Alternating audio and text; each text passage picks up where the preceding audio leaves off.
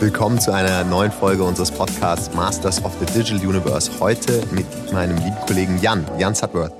Hallo Lennart. Toll, dass du da bist. Freue mich hier zu sein. Vielen Dank. Du hast mal wieder ein paar Buzzwords mitgebracht. Ja, ja, nur. Ja, äh, im Gepäck Lean Startup und Design Thinking. Lean Startup und Design Thinking, ja. Hört man Alles jetzt an, aller, an jeder Ecke, ähm, ist, ist ja, glaube ich, jetzt fast schon zu einer Lebenseinstellung geworden für viele. Aber vielleicht kannst du uns ja jetzt ja einmal aufklären, warum wir da heute drüber reden und was das eigentlich bedeutet. Genau, ich glaube, ich fange mal äh, im Mittelstand an, oder? Mit der Digitalisierung, wie weit wir da sind oder wieso wir da oft nicht weiterkommen.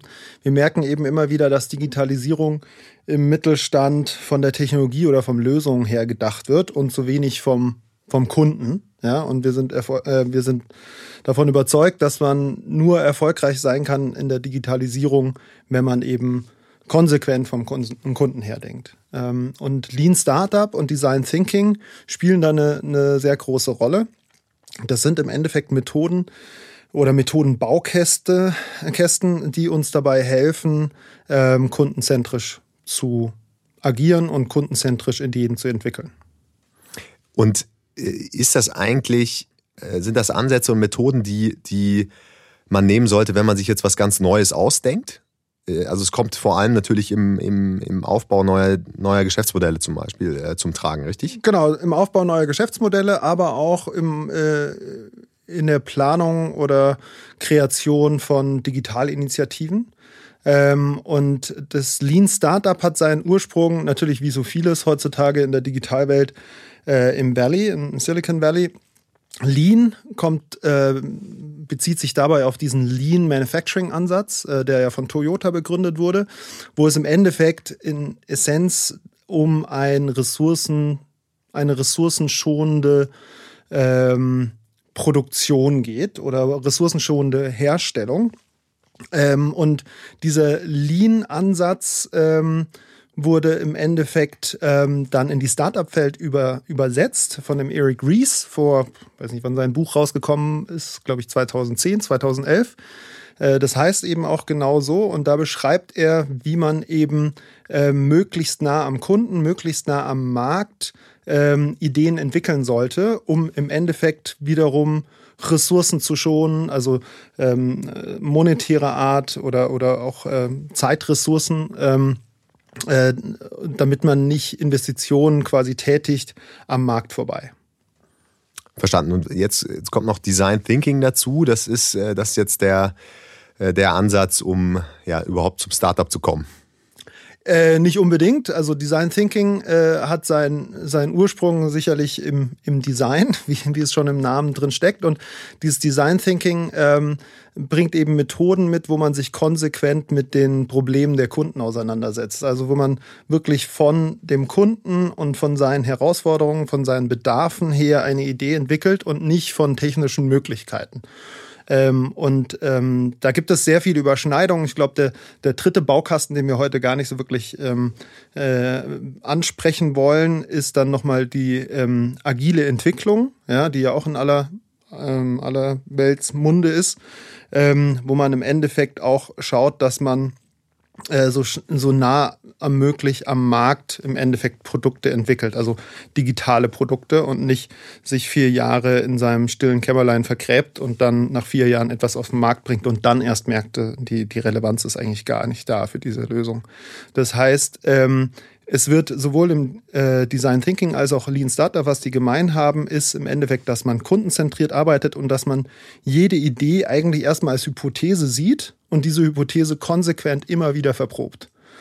Und ähm, der, der Ansatz, der da ähm, vor allem aus der Lean Startup Ecke kommt, ist, dass man wirklich erstmal äh, die Problemvalidierung sich vornimmt. Das heißt, man äh, nimmt sich eine Kundenzielgruppe vor, man versucht diese Kundenzielgruppe zu verstehen und man versucht zu verstehen, welche, welches Problem hat sie, ja, ähm, in einer bestimmten Industrie beispielsweise. Und ähm, dann geht man wirklich direkt in den Austausch mit dem Kunden über Gespräche mit mehreren äh, Kunden, um zu verstehen, ist das wirklich ein Problem? Was ich da identifiziert habe, oder kann ich eigentlich diese Problemhypothese verwerfen? Ja. Ähm, der zweite Schritt ist dann, wenn ich dieses Problem wirklich validiert habe, zu sagen, zu, zu sagen jetzt, jetzt suche ich nach einer Lösung. ähm, und eben mit verschiedenen Lösungsideen äh, daherzukommen, die im Endeffekt hypothetisch dieses Problem lösen könnten. Ähm, und ähm, diese dann auch wieder zu vertesten. Also man spricht da vom Problem-Solution-Fit, der her hergestellt werden soll. Ähm, und ich glaube, da beginnt es schon äh, so, so ähm, ganz anders zu sein im Ansatz als der deutsche Mittelstand, der sehr technologie- und ingenieursgetrieben ist, ähm, oft ähm, an Dinge herangeht. Also das heißt, äh, wir sind sehr oft von der, wir kommen sehr oft von der Lösung, wir kommen sehr oft von der Technologie und suchen dann ein passendes Problem dazu, anstatt dass wir äh, das Problem erstmal validieren und dann eine passende Lösung dazu finden. Also das ist auch so ein bisschen menschliches Verhalten ich hatte mich da mal mit dem Professor Hinert von der WHU ausgetauscht und er meinte, äh, also jeder Mensch möchte ja immer schon nach Lösungen suchen und dementsprechend ist es immer wieder so ein Fallback. Wir brauchen so schnell wie möglich eine Lösung. Wir wollen uns nicht mit dem Problem beschäftigen. Und ähm, der, der Ansatz im Lean Startup und auch im Design Thinking ist eben, äh, dass man sich in das Problem verliebt und nicht in die Lösung verliebt. Und ich glaube, gerade wir, den deutschen Mittelständler, ähm, wir ver ähm, verlieben uns schnell in eine Lösung statt in ein Problem. Ich würde jetzt mal äh, ketzerisch behaupten, ähm, äh, viele Probleme sind äh, angeblich einem ja auch schon bekannt. Ja. Äh, und, und der, die Kundenperspektive, dieses ja, viel beschriebene viel beschriebene und bescholtene Wort äh, ist, äh, ist ja eigentlich schon überall drin.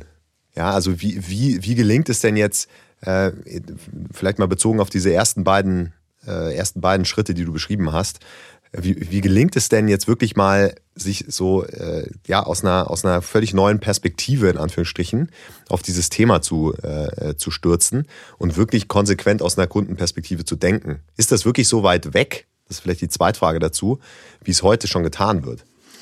Ähm, ja, es ist äh, es ist bis zu einem gewissen Grad ist es weit weg, weil oft eben sehr schnell auf die Lösung und auf die Technologie gesprungen wird, anstatt dass man sich wirklich, und das Wissen ist eigentlich da bei den Mittelständlern, wenn man mit dem Außendienst spricht, wenn man mit Customer Service spricht, ähm, wenn man wirklich verstehen möchte, was die Probleme des Kunden sind. Das heißt, da gibt es Ansätze wie zum Beispiel das Customer Journey Mapping, ja, dass man einmal wirklich vom Kunden, also die Kundenreise, die Customer Journey einmal äh, aufzeichnet, wenn man äh, den, den kritischen Pfad des Kunden einmal aufnimmt und einmal ähm, äh, auch ähm, dokumentiert, welche Berührungspunkte zwischen mir, dem mittelständischen Unternehmen und meinem Kunden dann bestehen. Und dann im Endeffekt im zweiten Schritt äh, zu verstehen, okay, an welchen Berührungspunkten gibt es denn sogenannte Pain Points, also Probleme für den Kunden, die ich vielleicht bisher einfach noch nicht löse, aber die ich lösen sollte, weil sie sich äh, auf eine gewisse Art und Weise positiv auf mein Geschäft auswirken sollten. Das heißt, ähm, es ist nicht so weit weg, weil das Kundenwissen ist da, aber dass man sich dann kon konsequent mit dem Kunden auseinandersetzt und wirklich auf das Problem fokussiert und das Problem versucht zu verstehen, das würde ich behaupten, ist jetzt nicht der gängige Ansatz, den der, der den deutschen Mittelstand seit äh, 120 Jahren ausmacht. Ähm, der Ansatz kommt immer mehr und immer mehr gerade ähm, Maschinenbauhersteller ähm, verinnerlichen diesen Ansatz, gerade in der Produktentwicklung. Ähm, der Ansatz findet aber nicht nur ähm, eigentlich äh, Relevanz in der Produktentwicklung, sondern auch wirklich einzelne beispielsweise Digitalwachstumsinitiativen, ja, kann man eigentlich so, so aufsetzen. Ähm, dass man im Endeffekt eine Hypothese aufsetzt ähm, zu einem Problem und dann erstmal versucht, dieses Problem oder diese Problemhypothese zu testen. Verstanden. Also die, die, äh, der Weg, bis quasi das äh, Problem mit der Lösung gemappt wird, äh, ja, ist, hast du jetzt ja methodisch zumindest anschaulich äh, ja. beschrieben. Jetzt kommt ja typischerweise noch ein Schritt danach. Ja, äh, wie kriegt man das Ganze jetzt ja, überhaupt marktfähig äh, gemacht und ist es überhaupt eine marktfähige äh, ja, Problemlösung, die man da, die man da entwickelt hat. Ja? Genau. Und ich glaube, da ist es natürlich äh, aus, aus meiner Erfahrung so, dass ähm, selbst wenn du bis dahin gekommen bist, ähm, ist fast das der schwierigste Schritt aus meiner Perspektive, weil äh, du ja auch nochmal neu drüber nachdenken musst, wie du jetzt diese Lösung auf den potenziellen äh, relevanten oder äh, passenden Markt äh, bringen kannst und nicht ja. wie bisher wenn du quasi ein neues Produkt oder ein neues Angebot in, in, in das Leistungsspektrum aufgenommen hast. Ja.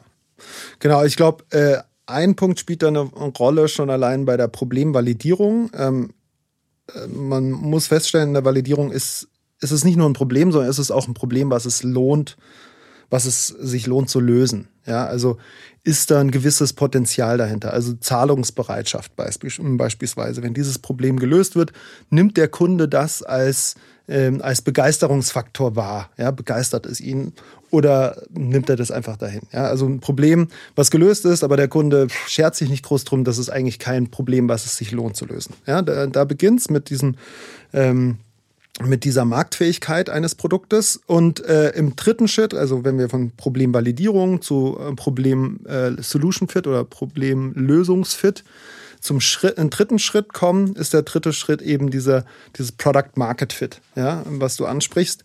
Ähm, das heißt, ich habe jetzt eine Lösung, ähm, die passt zu dem Problem, aber gibt es dafür wirklich einen Markt? Ja? Und das bereite ich eben dadurch vor, indem ich schon allein verstehen muss, ist es ein Problem, was es wert ist zu lösen.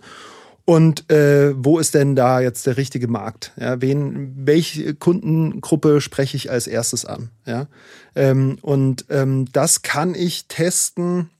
Gibt es verschiedene Möglichkeiten. Einmal natürlich wieder in, in, äh, in direkten Gesprächen mit den Kunden, mit all seinen Verzerrungen, also allen Verzerrungen dieser Methode, äh, was die Ergebnisse angeht.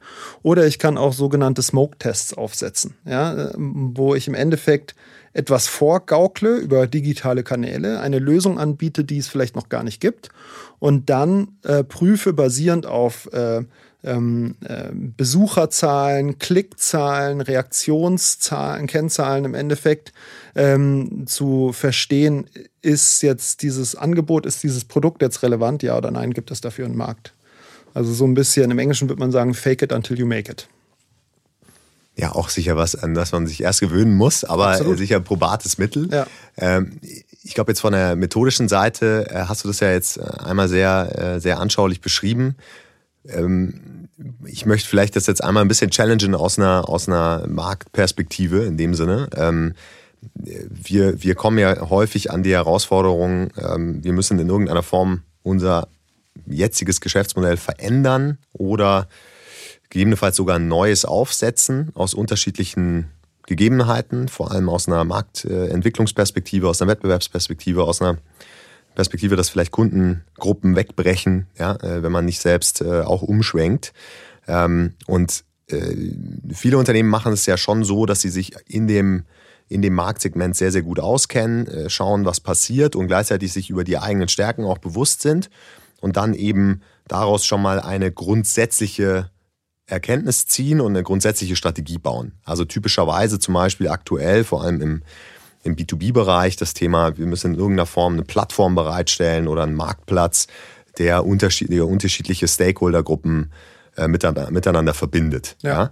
ja? Äh, was, was wäre denn jetzt deine Empfehlung? Also wäre jetzt deine Empfehlung zu sagen, jetzt diese, diese Ansätze, die, die du genannt hast, also zumindest jetzt mal ohne das Thema agile Entwicklung, aber äh, Lean Startup und Design Thinking, jetzt anzuwenden ja, also jetzt diesen Marktplatz so zu bauen, dass er eben zu dem Kundenbedürfnis passt?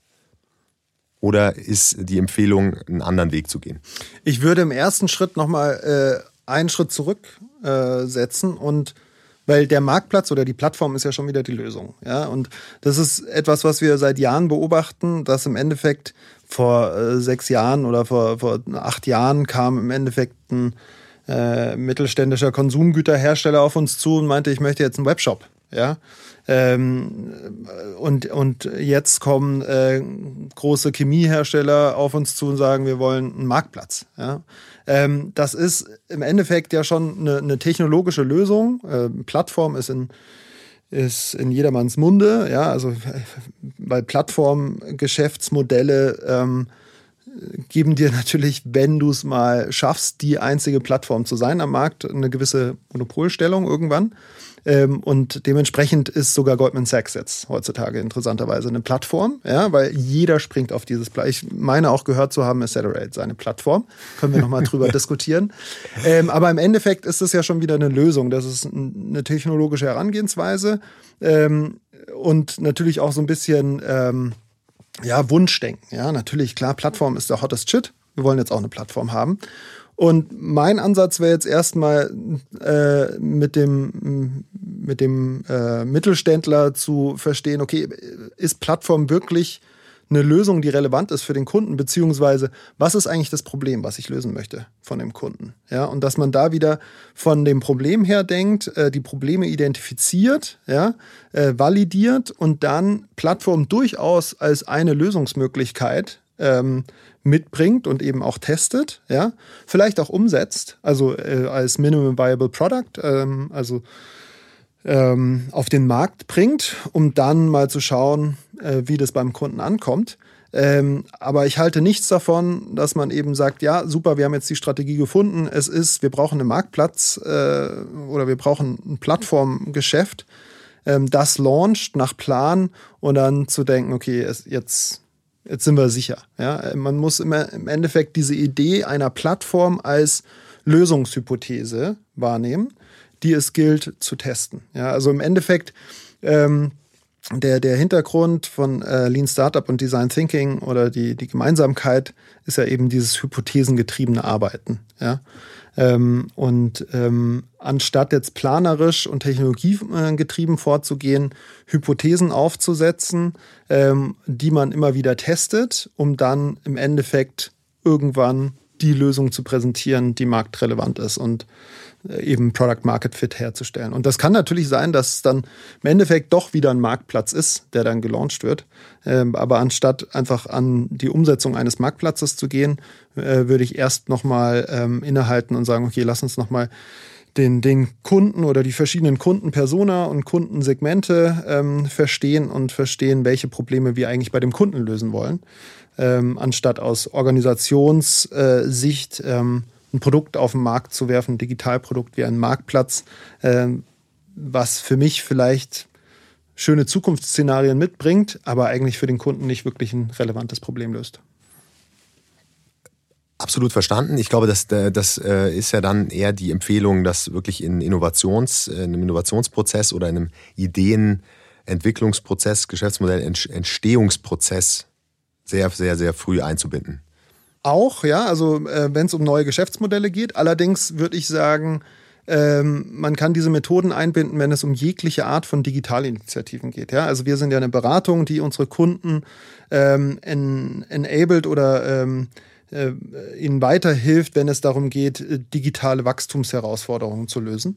Ähm, und äh, gerade im digitalen Umfeld, wir leben in so einer dynamischen Welt, wo in dem einen Monat ein Digitalkanal noch relevant sein kann und im nächsten Monat nicht mehr, digital, äh, nicht mehr relevant sein kann, wo ein Digitalkanal vielleicht für die eine Kundengruppe relevant ist, aber nicht für den, die andere Kundengruppe. Ähm, dementsprechend äh, raten wir, und das ist auch unser Ansatz im Endeffekt, ähm, auch dazu, wenn es um Wachstumsinitiativen geht, zum Beispiel im, im Online-Marketing, Hypothesen zu definieren, ja, die man dann schnell testet, also wirklich am Markt dann testet, indem man die Initiativen umsetzt und äh, durch, durch schnell messbare Ergebnisse dann eben beurteilen kann, hält diese ähm, Hypothese stand oder müssen wir sie eigentlich verwerfen? Ja, also beispielsweise, wenn es jetzt darum geht, dass man ähm, äh, Digitalvertrieb oder den Digitalumsatz schnell steigern möchte über einen Online-Marketing-Kanal, zum Beispiel ähm, Suchmaschinenmarketing, ja, ähm, die Hypothese wäre ja aus gewissen Gründen, ähm, weil der Kunde eben äh, online äh, nach gewissen Produkten aus unserem Sortiment sucht, ja, ähm, weil gewisse Keywords eben hohes Suchpotenzial haben, ähm, wird uns dieser Kanal helfen, äh, Wachstum zu generieren. Ähm, und anstatt dass man jetzt einen Fünfjahres-Businessplan aufstellt, der im Endeffekt Suchmaschinenmarketing als zentralen Wachstumskanal ähm, äh, beinhaltet, äh, raten wir immer, möglichst schnell zu testen, ob diese Hypothese auch wirklich standhält. Und wenn diese Hypothese standhält, dann kann man durchaus einen Businessplan oder ein, ähm, quasi fünf Jahre ist vielleicht ein bisschen übertrieben, aber ein Dreijahresziel basierend auf dieser Initiative definieren. Also Geschäftsfeldentwicklung, ja, oder äh, New Business Development, ja, dafür hypothesengetrieben äh, tätig sein, aber auch Digitalideen, Digitalinitiativen, die einfach auf Wachstum des jetzigen Geschäftsmodells einzahlen können. Oder natürlich genauso ähm, Effizienzziele, ähm, um, also Digitalinitiativen, die Effizienzziele des Unternehmens erreichen sollen. Auch da ähm, raten wir, hypothesengetrieben zu arbeiten. Verstanden. Also äh, deine Empfehlung äh, vielleicht jetzt zum Schluss in Richtung äh, mittelständische Unternehmen, äh, wie sie diese Denkweise, diese Methoden sukzessive bei sich einführen können. An welchen Ecken und Enden könnten sie das, äh, könnten sie das tun? Ähm, also im Endeffekt, äh, indem sie ähm, diese methodischen Baukästen eben anwenden. Ähm, wir raten immer dazu, eben äh, so einen so Sprint-Ansatz in der Konzipierung auch zu fahren. Also, dass man eine hypothetische also Strategie aufsetzt, in einem Strategiesprint, in der man eben Hypothesen definiert, basierend auf dem aktuellen Kundenwissen, was man innerhalb der Organisation abgreifen kann. Ähm, vielleicht geht man auch nochmal in direkte Gespräche mit den Kunden. Vielleicht testet man auch die ein oder andere Hypothese direkt auf digitalen Kanälen. Also Stichwort Smoke-Test, was ich vorhin angesprochen hatte. Das heißt, man bewirbt vielleicht ein gewisses Produkt oder ein gewisses Angebot, was es noch gar nicht gibt, auf Social-Media-Kanälen, ja, um zu schauen, hat das Resonanz ähm, und dann möglichst schnell eben äh, die Hypothesen zu testen, um sie dann im Endeffekt ähm, ja weiterentwickeln und, und umsetzen zu können, beziehungsweise erst äh, die Hypothesen im Endeffekt äh, bestätigen zu können oder verwerfen zu können und dann die bestätigten Hypothesen in die Umsetzung zu geben. Beantwortet das deine Frage? Ich glaube schon. Ja. ja. Ich hoffe, ich hoffe, äh, wahrscheinlich stellen sich äh, unseren Hörern auch noch mal äh, andere Fragen, die mir jetzt nicht mehr einfallen. Äh, aber deswegen würde ich Sie an der Stelle einmal auch nochmal bitten und aufrufen, wendet euch an Jan ja, äh, zu allen Fragen rund um diese Methodenbaukästen, aber sicherlich Sehr auch gerne. zu ganz, ganz vielen äh, Beispielen, an denen wir ähm, und vor allem du ja, ja. Mit, mit Teams äh, schon sehr erfolgreich diese, äh, diesen Weg beschritten seid und äh, wie auch wirklich die Ergebnisse sich dann sehen haben lassen können. Also wendet euch an Jan. Tausend Dank fürs Zuhören und äh, dir, Jan, vielen, vielen Dank für deine Zeit und die ganzen Insights. Vielen Dank, Lennart. Und auch meine Bitte, wenn ihr andere Meinungen seid, wenn ihr unsere Statements zu kontrovers findet, immer gerne Feedback. Wir freuen uns auf äh, Diskussionen und Austausch. Und äh, ja, vielen Dank, dass ich hier sein durfte. Es hat sehr viel Spaß gemacht. Bis bald. Bis bald. Ciao.